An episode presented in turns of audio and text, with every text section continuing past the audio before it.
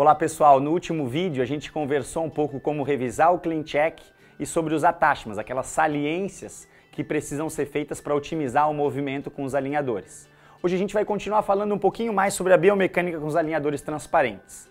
Ao contrário da mecânica tradicional com aparelhos fixos, que puxa o dente através da interação entre o fio e o bracket, essa mecânica com alinhadores transparentes vai acontecer como? Com o plástico empurrando o dente.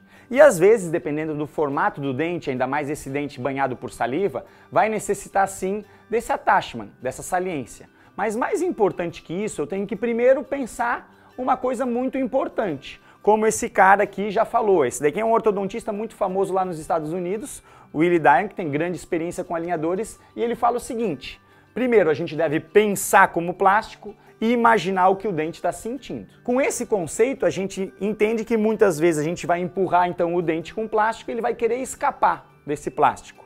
É por isso então que os attachments entram, essas saliências que são não vermelhas, mas coladas no dente com uma resina da cor do dente, que vai servir para o plástico posicionar o dente no local prescrito pelo ortodontista.